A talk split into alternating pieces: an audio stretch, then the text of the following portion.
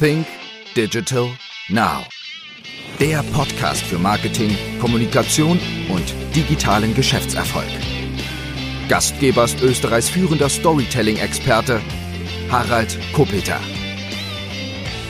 Hallo und herzlich willkommen zu einer weiteren Ausgabe von Think Digital Now. Mein heutiger Gast ist Elisabeth Motsch und für all jene, die Elisabeth Motsch nicht kennen, darf ich sie einfach einmal kurz vorstellen. Elisabeth Motsch könnte man auch in drei Worten beschreiben. Stilsicher, selbstbewusst und kompetent.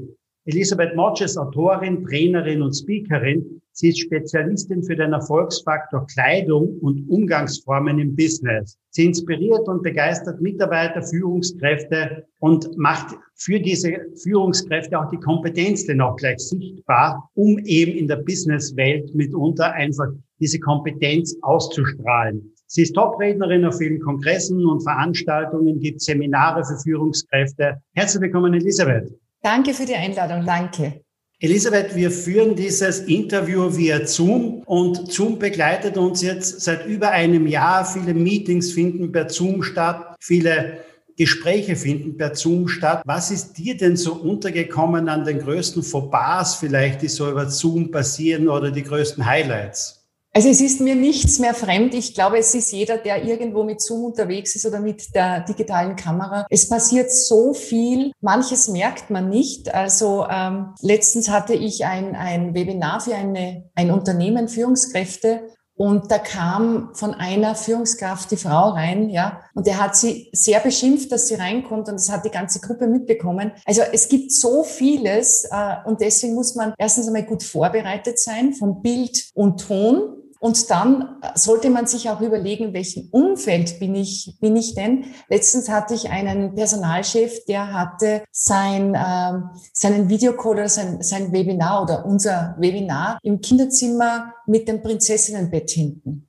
Jetzt sagt man auch, die Businesskleidung mitunter hat mitunter gelitten, auch in dieser ganzen Zoom-Welt. Man sieht dort und da Fotos von Leuten, die haben zwar ein schönes Hemd an, vielleicht noch Krawatte und Sakko, aber dann nicht mal mehr eine Hose. Wie ist es eigentlich jetzt einmal geworden mit unserem Kleidungsstil in dieser Zoom-Welt? Hat das gelitten in den vergangenen Wochen und Monaten? Absolut. Also es ist so ein Downgrading an, an, an Kleidung entstanden. Ich glaube aber auch, dass die Menschen mal, mal runterkommen wollten von ich muss, ich muss, ich muss und haben dabei aber vergessen, dass sie ihre Professionalität damit auch untergraben. Und wenn man so schaut, wenn man Kundentermine hat via Zoom, dann muss man ja trotzdem professionell gekleidet sein. Und wenn man auch intern kommuniziert, eine Führungskraft zum Beispiel ist immer Vorbild. Was nicht heißt, dass jetzt eine Führungskraft deswegen jetzt mit, mit Anzug und Krawatte in, in, in, in, vor der Kamera sitzen muss. Aber bei einem internen Meeting muss trotzdem die, die Professionalität sichtbar sein und Mitarbeiter orientieren sich ja nach oben. Das heißt, wie der Chef gekleidet ist, so kleiden wir uns auch, ohne dem Hintergrundwissen. Und ein, ein, ein zu flapsiges oder zu zu schlampiges Outfit sendet natürlich Botschaften. Das ist wie in der Werbung. Du weißt ganz genau, wenn man heute eine Werbe, Werbekampagne macht, muss die Botschaft sitzen. Und so ist es auch mit uns, wenn wir jetzt in den digitalen Medien oder eben auf Zoom unterwegs sind. Die Botschaft muss sitzen. Und das ist halt mit der Kleidung ein ganz ein wesentlicher Punkt. Und da wird so viel falsch gemacht, dass man, dass man einfach ähm, die Kompet es gibt Kompetenzfarben, es gibt Kompetenzkleidung, es gibt, wenn ich mich, ich habe mich ja heute so gekleidet, es ist Sommer, wir ha ich habe mich mit Farbe gekleidet, ich habe meine Exzellenz gekleidet, das heißt, ich trage nichts Grobes oder Derbes und ich schaue immer, welche Botschaft möchte ich senden und das überlegen zu wenige. Die meisten sagen, mir ist es wichtig, dass ich ähm, mich wohlfühle. Das ist einmal das Allerwichtigste. Aber Wohlfühlen und, und Professionalität gehören zusammen. Das heißt, strahlt man das auch aus, wenn man sagt, ich will mich wohlfühlen und habe jetzt vielleicht meinen Schlabberlook an? Ähm, würde, würde da eine andere Ausstrahlung rüberkommen, als wie wenn man sagt, okay, ich habe jetzt meine Arbeitskleidung, meine Businesskleidung an und ähm, für manche ist das ja ein bisschen wie Verkleiden, oder? Also wäre es nicht besser, in einer Wohlfühlkleidung zu arbeiten? Das ist eine gute Frage, lieber Harald. Es gibt unterschiedliche Personen. Es gibt Personen, die fühlen sich in Firmenkleidung oder in, in, in Dresscodes sehr, sehr wohl, weil sie professionell sind. Es gibt Menschen, die sagen, ich fühle mich am allerliebsten oder am allerwohlsten in, in, in Schlabberlook. Die Frage ist nur, wenn ich jetzt im Verkauf bin und der Schlabberlook bringt nicht meine Professionalität und bringt damit auch nicht die Umsatzzahlen, die ich, die ich machen möchte, weil man mir nicht glaubt, was ich sage, dann ist es natürlich äh, ein Krux, weil, weil ich dann einfach nicht die, die Botschaft sende, die ich senden möchte. Und es gibt Untersuchungen, dass, es, dass Menschen, die, die äh, Fitnesskleidung tragen, sich fitter fühlen, es gibt Untersuchungen, dass Menschen, die in eleganter Abendkleidung sind, eine ganz andere Haltung haben. Und ich komme gerade aus Mailand. Ich habe äh, eine Personal Shopping Begleitung gemacht mit einem Unternehmerpaar. Und weil du auch angesprochen hast, Harald, mit, mit, mit, die Menschen fühlen sich verkleidet. Und das ist der Punkt. Ich muss in der, in der Firmenkleidung oder in meinem Dresscode genau die Kleidung tragen, die beides vereint, dass ich mich nicht verkleide, sondern dass ich Professionalität und eben auch äh, Authentizität ein Beispiel, damit du, damit du auch weißt oder damit deine Zuhörer auch wissen, was das heißt. Also ich würde jetzt nicht einen ganz klassischen Hosenanzug anziehen mit einer weißen Bluse, weil das ist für mich verkleidet. Das ist, das ist ein Image, wo ich sage, äh, das muss ich anziehen, weil das vielleicht mein Chef möchte. Wenn ich aber jetzt zum Beispiel eine Kombination anziehe, einen schicken Bläser mit einer Stoffhose und tragt dazu ein Shirt oder der Mann trägt eine Kombination statt des Anzugs, wenn es zum Unternehmen passt, dann wirkt es ganz anders, weil ich kann dann auch ein Hemd tragen, das, das mir entspricht, zum Beispiel mit einer leichten Textur. Und dann geh ich, gehen wir schon in die Authentizität hinein. Und das sollte man achten. Ja, es muss ein Wohlfühlgefühl da sein, aber es muss auch professionell sein. Ich glaube, ich habe irgendwo gelesen, dass bei diesen Online-Meetings, egal ob jetzt über Zoom oder über andere digitale Kanäle, die Pünktlichkeit etwas gelitten hat. Hast du diese Wahrnehmung auch gemacht, dass die Priorität beziehungsweise Leute meinen, okay, ein Online-Meeting ist nicht so wichtig wie ein reales Meeting und deshalb sind die vielleicht eben nicht so schick gekleidet und sind vielleicht auch nicht so pünktlich und so aufmerksam. Hast du diese Wahrnehmung auch gemacht? Absolut. Äh, es, ich habe beide Seiten gemacht. Also es ist so, wenn man jetzt im Homeoffice ist, ja, da wird man ja nicht von Kollegen aufgehalten, wenn man zum Meeting geht oder, oder, oder man hat noch schnell intern eine Besprechung, sondern man ist im Homeoffice und dann schaltet man sich zu. Es gibt notorische zu spät kommen, die kommen auch im, im Online-Meeting zu spät, aber es ist eine Sache der Priorisierung. Und es ist schon so, dass die Leute glauben, na, da schalte ich mich halt einfach nur so dazu. Es hat für mich mit Umgangsformen, mit Respekt zu tun. Und das hat schon jetzt sehr gelitten. Also ich finde, dass, dass jeder sich am Riemen reißen muss und überlegen sollte, wie möchte ich auch bei internen Meetings mein, mein, ähm, meine Wirkung nach außen und das hat halt auch sehr viel mit Respekt zu tun. Aber es hat absolut gelitten. Also ich schaue immer, dass ich so eine Minute vorher im Online-Raum bin. Und es gibt aber auch Meetings, wo es eine Viertelstunde vorher einen virtuellen Café gibt, wo man sich schon einklingt, um sich ein bisschen auszutauschen. Und das ist wichtig geworden. Das hat man vorher auch gemacht. Vor Meetings, dass es einen Kaffee gab, vielleicht noch Brötchen. Und man sollte sich schon die Zeit nehmen. Aber ich habe genauso die Erfahrung gemacht.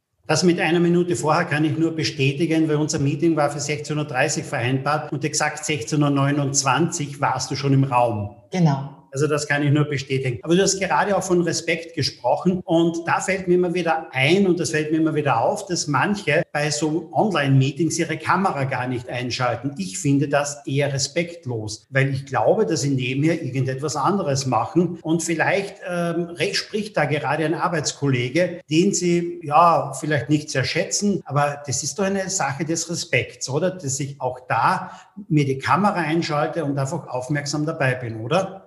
Absolut. Ich hatte in Südtirol ein Webinar mit zwölf Teilnehmern. Es hatte keiner die Kamera an. Ich habe darum gebeten, dass sie die Kamera einschalten. Zwölf Personen haben mich informiert, sie haben keine Kamera.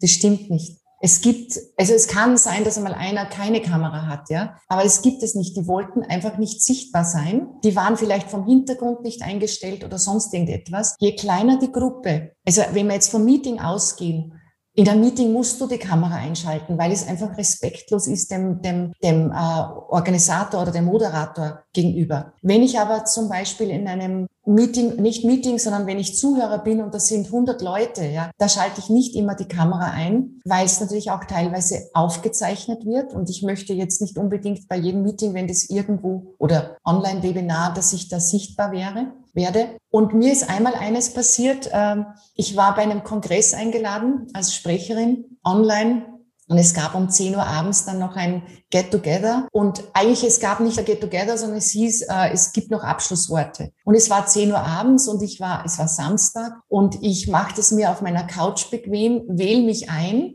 und war der Meinung, äh, es ist, äh, ich bin nicht sichtbar. Und ich habe sofort die Kamera ausgeschaltet, ich habe mich sofort rausgewählt äh, bin umziehen gegangen, bin ins Büro gegangen und habe dann meine Kamera eingeschaltet. Wir waren so, ich glaube, so 30 Leute. Also ich hätte mich nicht weggeschaltet, nur weil ich jetzt nicht mehr adäquat gekleidet war. Ich war nicht jetzt unhübsch gekleidet, aber nicht für den Anlass gekleidet. Schon langsam kehren natürlich auch wieder Business-Meetings zurück. Man geht vielleicht wieder zum einen oder anderen Geschäftsessen, man trifft wieder Geschäftspartner im Büro zu Besprechungen und dergleichen. Doch sehr groß ist die Unsicherheit beim Begrüßen. Wie begrüße ich die jetzt? Vor eineinhalb Jahren war das klar, man ist reingekommen, man hat die Hand geschüttelt. Jetzt ist es so, man hat entweder die Faust oder den Ellbogen, vielleicht winkt man sich nur was sollte ich machen? Wie, wie, wie sollte ich auf jemanden zugehen in dieser Zeit jetzt, wo man noch immer keine Hände schütteln soll?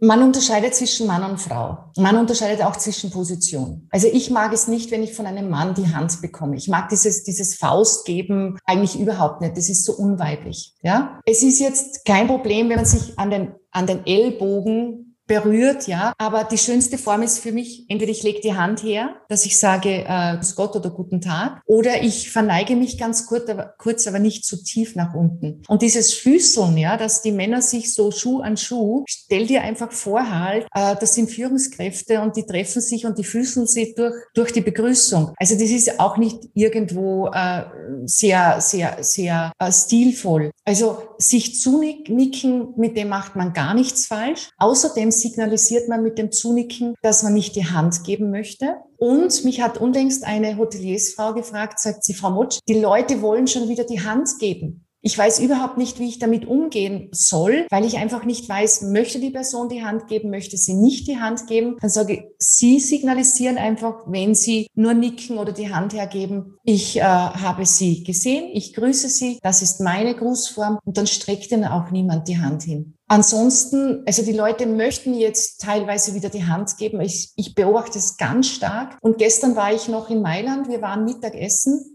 weil ich ja mit Kunden Personal Shopping hatte. Und äh, wir kamen in ein Restaurant und wir hatten ein sehr anregendes Gespräch mit dem Patrone. Und wir waren dann die letzten Gäste und er hat mir dann die Faust hergehalten. Und dann haben wir gesagt, ah, das ist sowas von unweiblich für mich. Also ich mag das eigentlich nicht, aber es war jetzt kein Problem, weil wir hatten eine große Freude und es war irgendwo ein sehr anregendes Gespräch, aber mögen durchs nicht. Glaubst du, wird das Händeschütteln so schnell wiederkommen?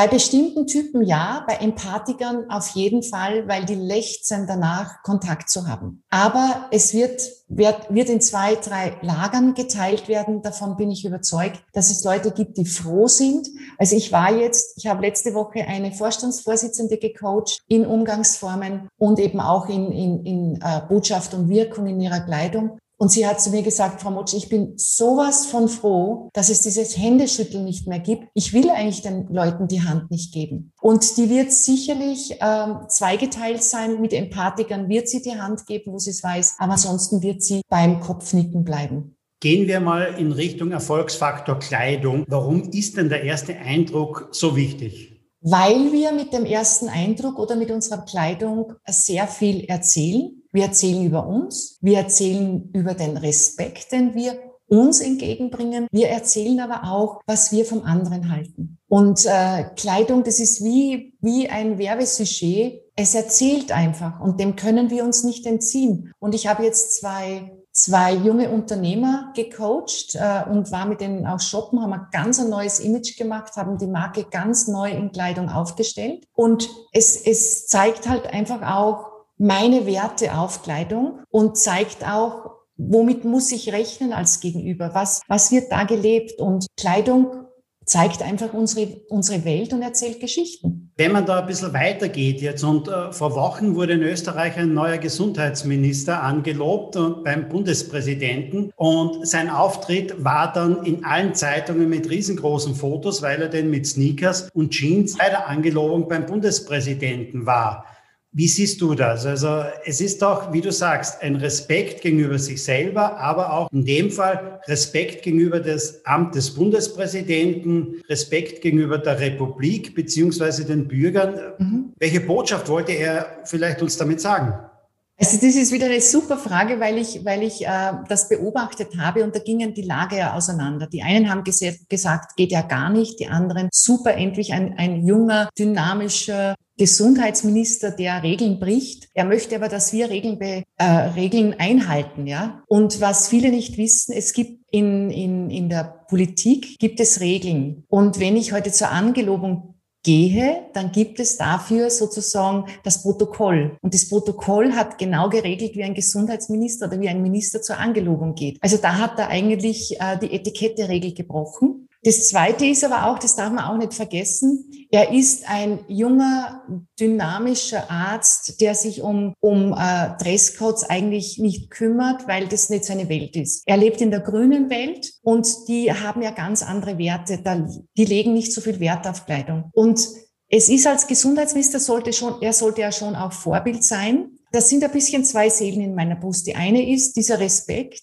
dass man einfach dem Respekt dem Amt gegenüber eben zeigt, ähm, das ist meine Rolle und dafür kleide ich mich. Und er kann durchaus, also ich finde es ja cool, wenn jetzt ein, ein junger, dynamischer Gesundheitsminister jetzt in der Öffentlichkeit nicht unbedingt in Anzug, Krawatte auftritt, wenn er es nicht ist. Und ich werde oft gefragt, ja, ähm, wie stehen Sie zur Krawatte? Jetzt habe ich einen neuen Kunden ähm, letzte Woche gewonnen, der, der möchte die Krawatte weghaben. Ja, und er sagt, die Leute sind so, die sind so, die haben so genug von der Krawatte. Dann sage ich ja, weil die Menschen Krawatte als Dresscode gesehen haben und nicht als Haltung. Und die Italiener haben die Krawatte als Haltung. Der Italiener sagt nicht, äh, ich muss eine Krawatte tragen. Der Italiener sagt, ich trage eine Krawatte. Der Österreicher oder Deutsche sagt, oh, ich muss eine Krawatte tragen. Und manche tragen es eben aus Haltung. Und äh, deswegen ist eben beim, bei unserem Gesundheitsminister die eine Seite die grüne Seite und die andere eben sein Protokoll oder seine Rolle, die vielleicht ein bisschen mehr, also meines Erachtens nach hätte er für die Angelobung eben das Protokoll einhalten sollen.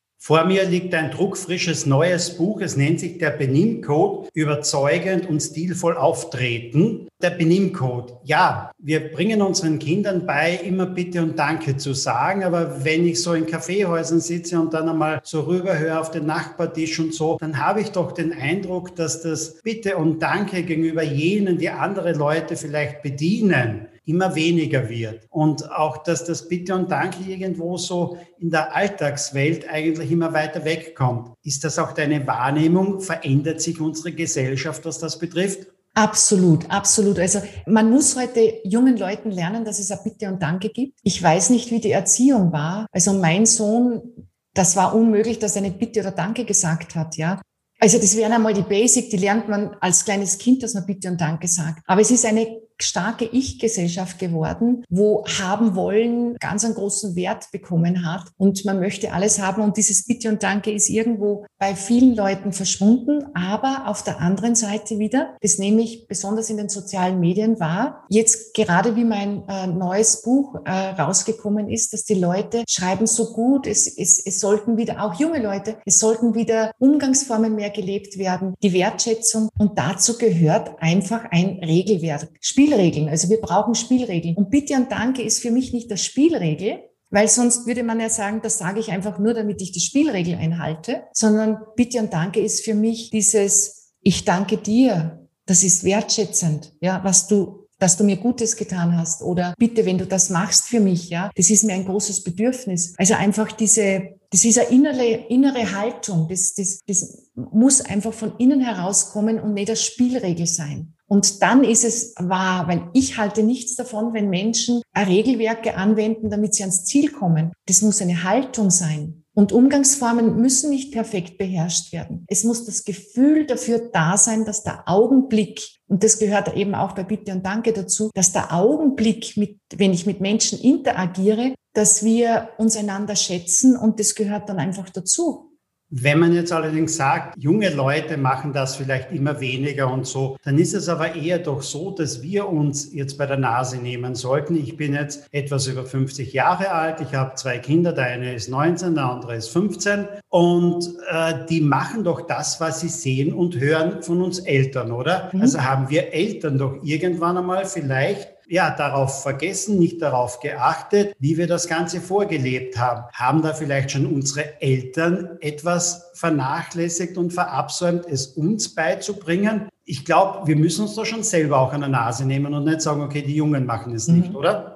Beides, denke ich, weil ähm, auf der einen Seite sind die Eltern, auf der anderen werden Jugendliche ja sozialisiert mit dem Umfeld. Wenn es cool ist, einfach äh, unhöflich zu sein in einer Gruppe, dann wird es zu einem Verhalten. Dann merken die das gar nicht mehr. Und äh, ich habe selbst einen 30-jährigen Sohn und da haben wir sehr viel gut gemacht und, und der hat auch sehr viele oder sehr gute Werte. Und ich denke mir dann oft, ja, es ist, es ist wirklich ein, ein Vorleben, aber ich habe auch beobachtet, dass sein Umfeld ihn auch geprägt hat. Also mit denen er zu tun hat. Und er ist, äh, er ist äh, Tischler, Schreiner. Und wenn der mit seinen seinen äh, Arbeitskollegen zusammensitzt, ja, dann nimmt keiner eine Serviette. Und wenn er jetzt eine Serviette nehmen würde, dann wäre das ganz komisch. Aber wenn wir essen gehen oder wenn er bei uns ist, ja, dann ist es überhaupt kein Thema. Er, er achtet darauf, situationsbezogen zu sein. Aber du hast vollkommen recht. Wir leben das vor und ich höre auch immer wieder von Mitarbeitern, Frau Motsch, uns schickt man in Benimm-Seminare. Eigentlich sollten unsere Chefs solche Seminare buchen. Mein, mein Chef grüßt mich oft nicht oder, oder äh, Bitte und Danke ist auch nicht immer üblich. Also ich glaube, dass es nicht nur die Jungen sind, sondern es ist irgendwo, die Welt ist zu schnell geworden. Das heißt, es ist keine Zeit mehr. Schau dir mal die Mails an, ja. Wie schnell werden Mails rausgeschrieben oder, oder ähm, nicht darüber nachgedacht, wie kommt das an? Es ist alles so schnelllebig geworden und dann kommt eine Tonlage rüber oder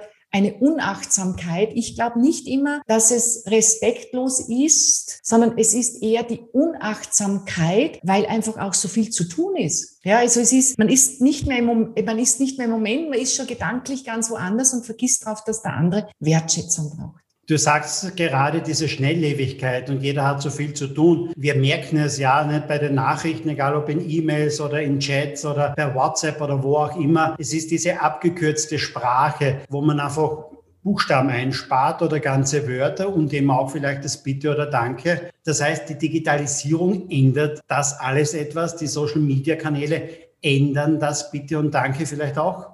Absolut. Es gibt ja auch schon Unternehmen, die kommunizieren ausschließlich mit ihren Kunden über WhatsApp, damit, sie, damit Zeit gespart wird. Da werden teilweise keine Mails mehr geschrieben. Also es wird alles abgekürzt und das ist dort auch okay. Aber es wird so eine arme Sprache geschaffen. Und Jugendliche, das hat mir mal eine Lehrerin gesagt, Jugendliche können teilweise keine ganzen Sätze mehr bilden, weil sie immer nur chatten und, und, und, und alles ist so kurz. Und ich nehme mir immer Zeit, wenn ich ein Mail schreibe, also mit einer Einleitung Hauptteil Schluss, weil ich einfach der Meinung bin, ich möchte auch per Mail Beziehung schaffen. Und wenn ich jetzt jemanden in den sozialen Medien anschreibe oder über WhatsApp, WhatsApp ist es natürlich kürzer, aber trotzdem achte ich immer auf eine gewisse Form. Dein Buch, der Benimmcode, hat rund 300 Seiten. Bei welchen dieser Regeln da drinnen tust du dir persönlich am schwersten? Das ist jetzt eine gute Frage. Wo tue ich mir am schwersten? Ich lebe Umgangsformen sehr, sehr gerne, weil ich sehr gelitten habe als Jugendlicher. Ich war in einer Gesellschaft, in der ich nicht zu Hause war. Und ich habe sehr viele Fauxpas äh, gehabt. Also ich bin in jedes Fettnäpfchen getreten. Und ich habe mir damals geschworen, du lernst alles. Das war so mein Hintergrund, warum ich Umgangsformen gelernt habe. Wo tue ich mich schwer? Ich tue mich schwer, wenn Leute so, wenn, wenn Menschen so zu Etepetete sind, da tue ich mich wirklich schwer, wenn so eine hohe Kunst an Umgangsformen gelebt wird, wo Lockerheit keinen Platz mehr hat. Da tue ich mich schwer. Da tue ich mich wirklich schwer, weil ich ein, ein empathischer Mensch bin, der interagiert und darauf achtet, was braucht die Situation, aber nicht, was braucht das Regelwerk immer. Also wo man immer schaut, macht sie eh alles richtig. Ja, das will ich nicht. Ich will nicht ständig bewertet werden, sondern ich weiß, dass ich meine Sache gut mache Und damit tue ich mich manchmal etwas schwer, wenn es zu, zu streng gelebt wird, weil ich ein lockerer Typ bin. Wenn es um das Thema Umgangsformen geht und Kommunikation geht, dann kommt klarerweise auch immer ähm, das Thema Gendern oder Gendern auf und manche mhm. tun sich da natürlich etwas schwer, weil man wirklich oft nachdenken muss und es kommt immer mehr und mehr an Blüten mitunter daher, wo man denkt, ach, das jetzt auch noch. Nicht? Also wenn man so ein bisschen hört in, in deutschen Radios, Fernsehen, Podcasts, dann ist es ganz normal, dass sie mittlerweile Gästin sagen. Das ist in Österreich noch nicht so ganz angekommen. Mhm. Wie siehst du das mit dem, mit dem Thema Gendern? Ich habe mich am Anfang ganz schwer getan. Ich komme aus einer ganz anderen Generation. Also wenn zu mir wer sagt, sind Sie Trainer, da habe ich keine, keine äh, Resonanz dazu. Das ist mir egal, weil ich weiß, dass ich eine Frau bin. Ich brauche das alles nicht. Und wir haben auch beim Buch überlegt, ob wir dieses Sternchen und, und, und, und IN, dieses Binnen-I machen, ja. Und wir haben uns dann dagegen entschieden, weil es einfach sehr schwer zu lesen ist, auch im Buch. Ich schaue immer, wenn ich zum Beispiel eine Mail schreibe, in der Signatur, ob jemand Doktorin schreibt, ja, dann weiß ich, dann spreche ich sie auch an mit Doktorin. Aber ich tue mich persönlich schwer, aber es geht wieder um diesen Respekt, dass man einfach nicht weiß, wie das, das Gegenüber eben äh, tickt und, und, und was der andere haben möchte. Aber ich habe da auch noch Luft nach oben. Gehen wir noch in einen anderen Bereich hinein, wo man jetzt einmal das Thema Kleidung und Stil vielleicht noch ein bisschen genauer beachten sollte, nämlich die Startup-Szene. Mhm. Und da merkt man einfach, dass, ich sag mal, Business-Kleidung, Anzug, Sakko, Krawatte gibt es damit unter fast gar nicht. Die kleiden sich jetzt einmal gänzlich anders. Die Leute sind auch viel jünger und die ganze Community, wenn man so sagen will, ist prinzipiell miteinander per Du. Ähm, wie siehst du das? Ändert sich das dann irgendwann einmal, wenn die dann vielleicht statt 27 jetzt dann 43 Jahre alt sind? Gibt es da eine, irgendeine Form der Veränderung? Oder wird das jetzt einfach so sein, dass uns Krawatte, Sakko überhaupt abhanden kommt? Wir wissen es nicht. Ich weiß es auch nicht. Es ist so, dass die Startup-Szene eine sehr lockere Szene ist. Und man erwartet sich von einem Startupper ja nicht unbedingt Anzug und Krawatte. Es kommt natürlich auch auf die Branche drauf an. Also ich bin einige Male auf Startup-Veranstaltungen gewesen. Da gab es keinen mit, mit, mit, mit Krawatte oder Anzug. Doch einen gab es, der hat, der war im Metier von Versicherungen. Der hatte ein Startup, der trug Anzug. Also es hat schon mit der Branche zu tun. Wenn ich ein junger, dynamischer Mensch bin und äh, diesen, diesen Kleiderstil nicht als meinen Wert sehe, dann werde ich auch mit diesem Anzug nicht unbedingt kompetent wirken. Was aber Startup-Unternehmer, der jetzt ein sehr hochwertiges Produkt verkauft und äh, wichtige Geschäftstermine hat und der dann vielleicht einen Anzug mit einem T-Shirt anzieht und Turnschuhe oder Sneaker, ja, dann bleibt er sich treu. Wir gehen jetzt weg von der Krawatte, bleibt er sich treu, zeigt aber trotzdem, er kennt die Regeln, macht aber seine eigene Regel draus mit den, mit den Anzug, wenn es ist. Ich weiß nur von einigen Startup-Unternehmern, die äh, durch die fehlenden Umgangsformen mit manchen großen Unternehmen, wenn mehr, mehrere Startups zur Auswahl standen, wenn der zum Vorstand zum Beispiel du sagte, obwohl äh, das nicht angesprochen wurde, also wo der Respekt mit du und sie nicht da war, dass die teilweise, da gibt's zwei Unternehmen, von denen ich weiß, die haben dann das Geld nicht bekommen für die Investition, weil die einfach so flapsig umgegangen sind. Wenn aber das Unternehmen diese Startups haben möchten, ja, unbedingt, dann schauen Sie auf das, über das hinweg. Das darf man auch nicht vergessen. Also da gibt es schon auch Unterschiede. Aber generell sage ich zu jedem Startup, lernt Umgangsformen, lernt die Botschaften der Kleidung kennen, weil wenn ihr einen Pitch habt, wo ihr überzeugen müsst, dann, und es gibt noch einen zweiten dabei, dann muss ich meine beste Seite nach außen legen. Und jetzt zu deiner Frage, ob Anzugkrawatte wieder kommen wird.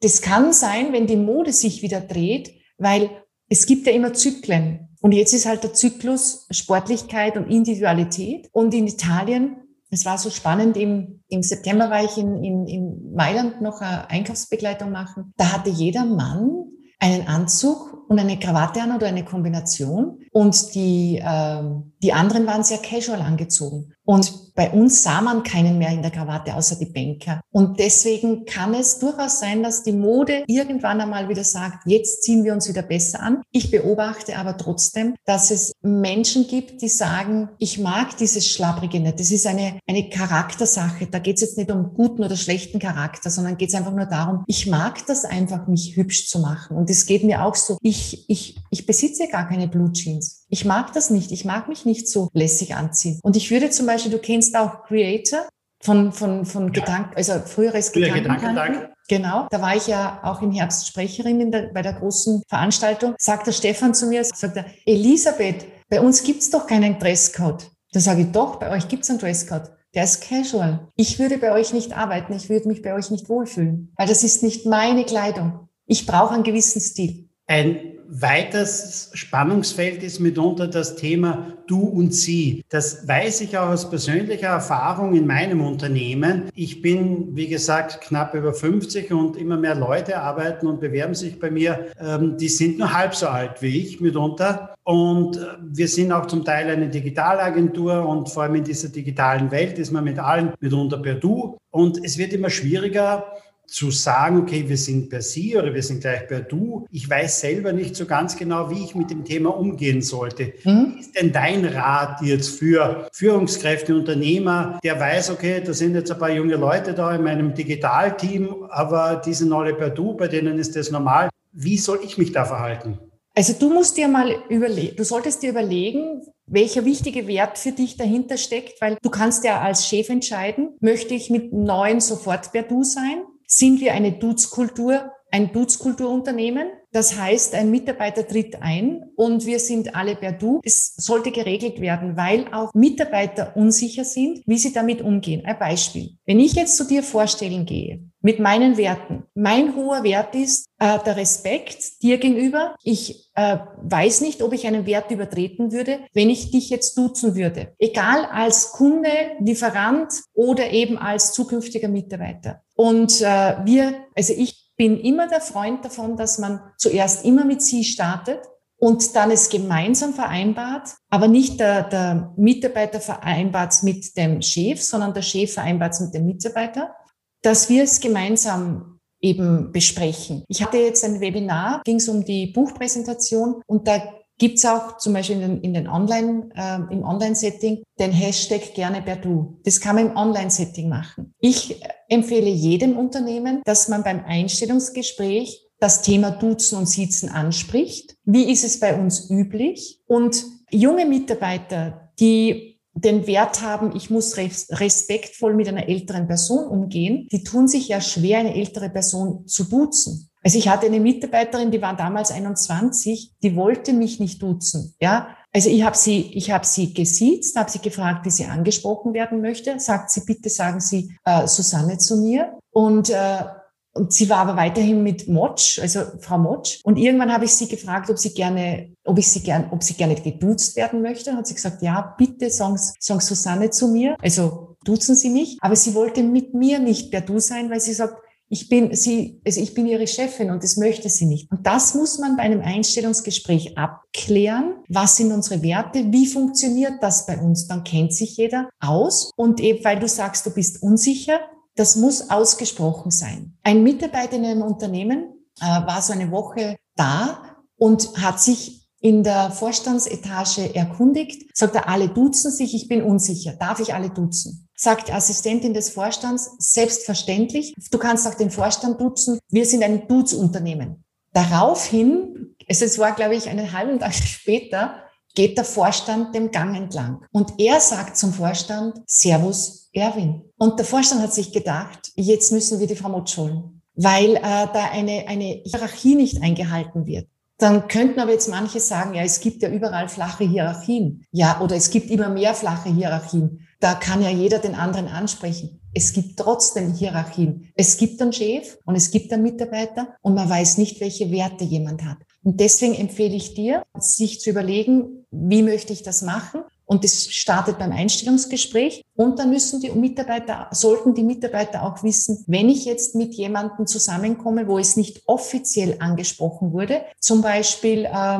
du hast eine Mitarbeiterin in der Buchhaltung, die ist um die 50, hat einen hohen Wert. Sie, wenn ich jemanden nicht kenne, dann muss der Mitarbeiter, der neue, sie zuerst sitzen und und dann bietet die ältere Mitarbeiterin das an und dann, das geht dann eh relativ schnell. Aber es geht um die Werte des Menschen und die sollten nicht über, übertreten werden oder verletzt werden. Und deswegen, man, man kann ganz schnell zum Du kommen, aber ich mag es überhaupt nicht, wenn mich jemand sofort sieht, weil ich brauche meine Zeit, dass ich mich sozusagen anwärme. Danke, das hat mir persönlich schon einmal ein bisschen weitergeholfen. Was sind denn so für dich jetzt einmal die drei, vier wichtigsten Benimmregeln oder äh, generell Regeln, um einen guten ersten Eindruck zu machen? Was ist da so, so am wichtigsten mitunter dabei, wo ich immer richtig liege?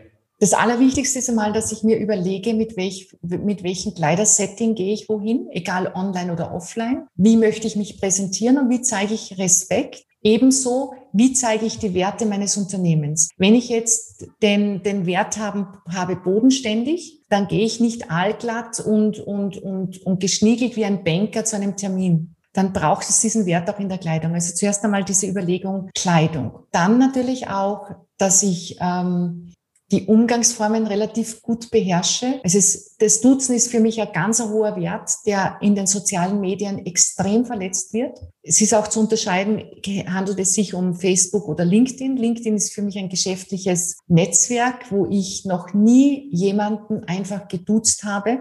Da wird zuerst einmal darauf geachtet, dass wir uns kennenlernen und dann wird gesiezt und dann machen wir es uns wieder gemeinsam aus. Also das ist einmal ganz, ganz wichtig, dieses Duzen und Sitzen. Dann eben auch, äh, wenn wir Mailverkehr haben, dass die, die Form gewahrt wird. Ja, also ich mag, ich mag zum Beispiel nicht angeschrieben werden mit Hi Elisabeth, wenn ich die Person nicht kenne. Also ich möchte schon, dass man schreibt, äh, man kann ja schreiben, guten Morgen, Frau Motsch, ja, oder sehr geehrte Frau Motsch, wenn es förmlicher ist. Aber Hi, Elisabeth, ja, und ich kenne die Person gar nicht. Das ist für mich eine, eine Werteübertretung da, das ist einfach, ähm, diesmal egal, was die, die Frau Mutsch denkt. Also es ist eh alles wurscht. Heute darf man eh alles. Und, und was auch noch sehr wichtig ist, ist einfach dieser respektvolle Umgang, diese, diese Wertschätzung in der Sprache auch. Und, und wenn wir jetzt nochmals Online-Setting beachten, weil ich schaue zum Beispiel, wenn ich mit dir spreche, jetzt immer in die Kamera. Ich möchte Ansprache haben. Und du hast ganz zu Beginn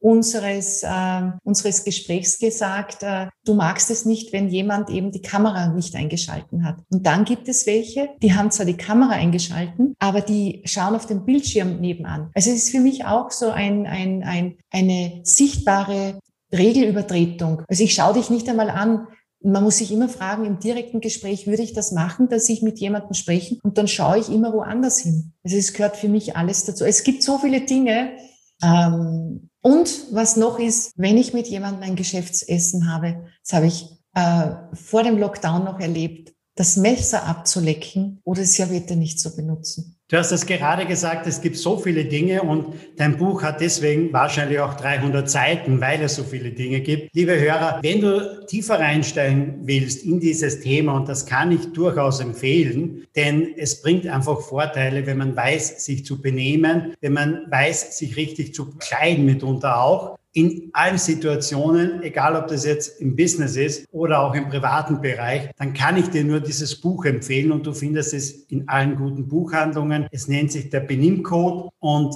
ich habe schon mal reingelesen, ich werde es jetzt dann in den nächsten Tagen auch noch genauer lesen.